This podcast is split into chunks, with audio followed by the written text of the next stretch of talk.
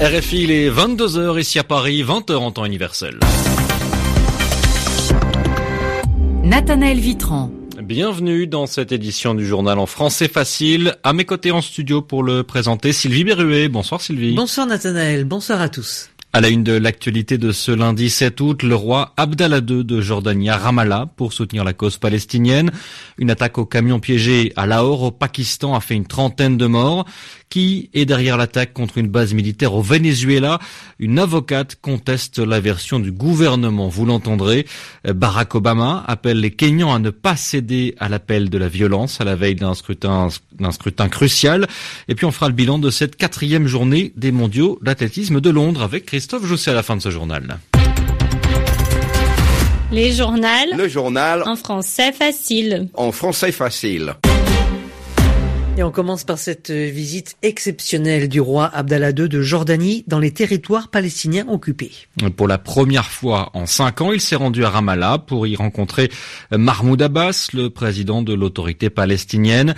Une visite qui intervient quelques semaines après la crise de l'esplanade des mosquées. Correspondance Marine Vlaovic.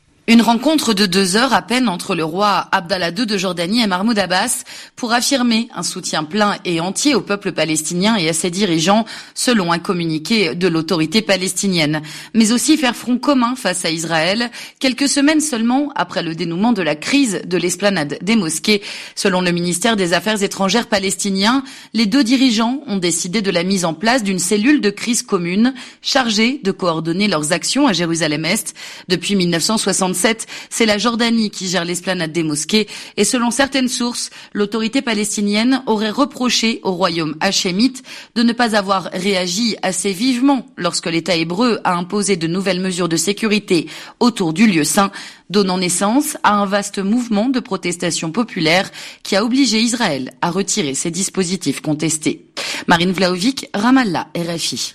Amnesty International condamne la décision d'Israël d'interdire à la chaîne qatarienne Al Jazeera d'émettre à Jérusalem-Ouest. L'État hébreu suit le mouvement lancé par l'Arabie saoudite et ses alliés qui ont rompu avec Doha. Israël accuse de longue date Al Jazeera de couvrir le conflit israélo-palestinien de manière partiale. Pour Amnesty, c'est surtout une attaque contre la liberté d'information en Israël et dans les territoires occupés.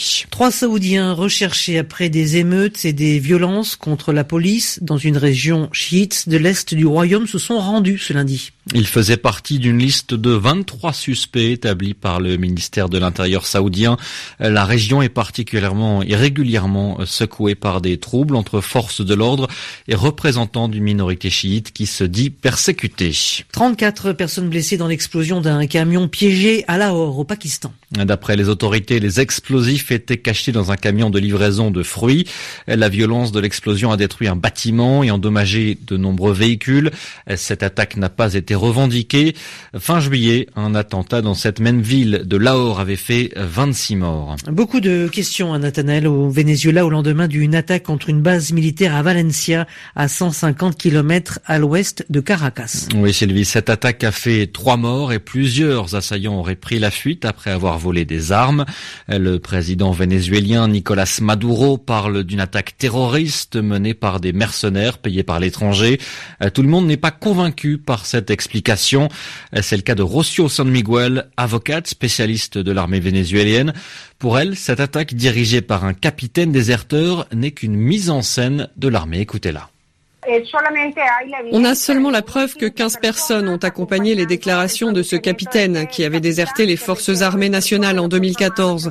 Ce qui nous interpelle, c'est que la réponse à ce type d'action ait été réalisée par le service de renseignement national bolivarien.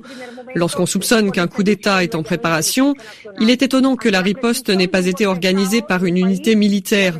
Cela attise les suspicions. C'est pour cela que nous pensons que ces éléments avaient déjà été infiltrés au préalable, plusieurs jours auparavant, et qu'on les a laissés faire, afin d'arriver à ce résultat que s'octroie le gouvernement, par lequel il autorise désormais des persécutions, davantage de répression, aussi bien auprès des civils que des militaires dans le pays.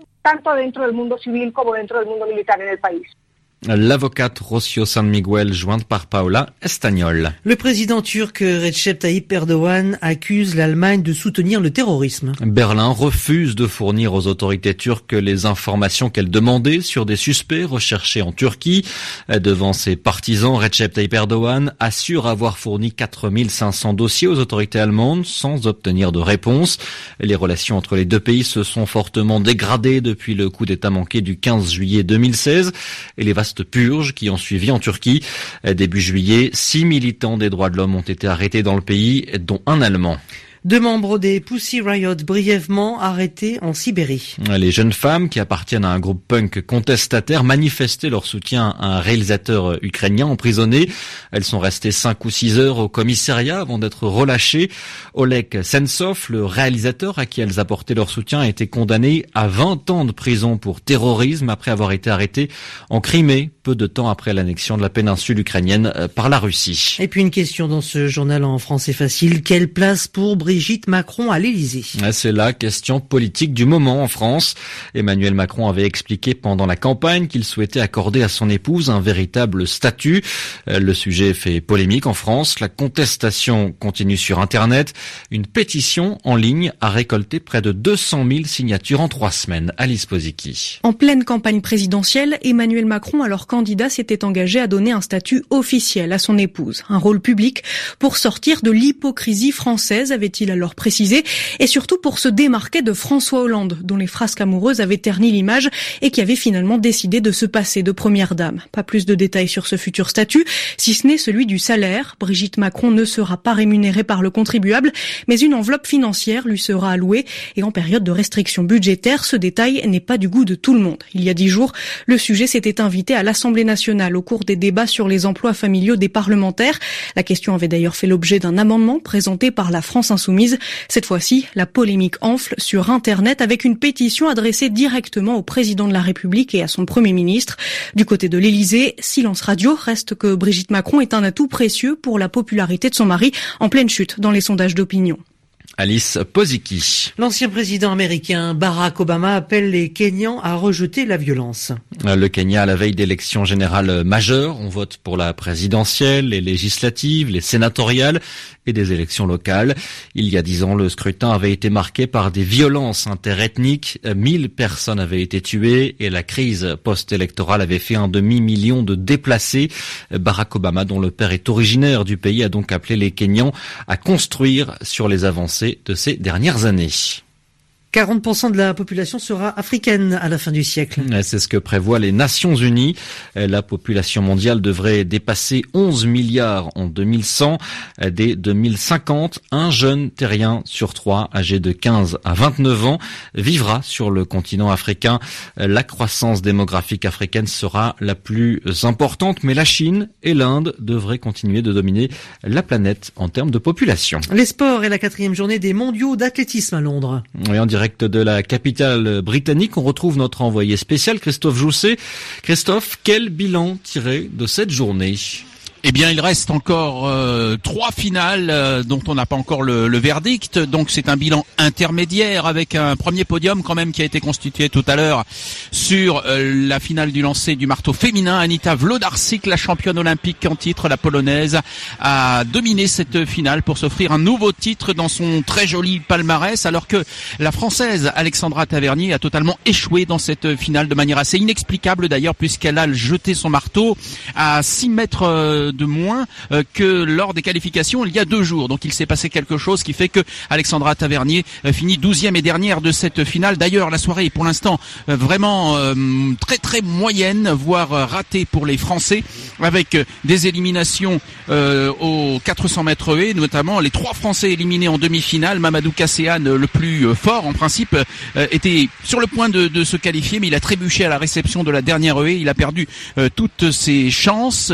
Un seul des trois Français qualifiés pour la finale du triple saut. C'est Jean-Marc Ponvian, alors que Benjamin Compaoré et Melvin Raffin ont été éliminés. Et puis qualification pour les demi-finales du 200 mètres de Christophe Lemaître, mais qualification poussive, troisième en 20 secondes 40. vraiment, pour l'instant, il n'a pas montré qu'il avait les moyens d'aller au-delà des demi-finales. Ça va être dur pour lui. On espère pour les Français, en tout cas, que Garfield Darien va faire quelque chose de bien en finale du 110 mètres et c'est dans une vingtaine de minutes. Le favori le Jamaïcain Omar McLeod. Et Christophe Jousset en direct de Londres. Merci, c'est la fin de ce journal en français facile.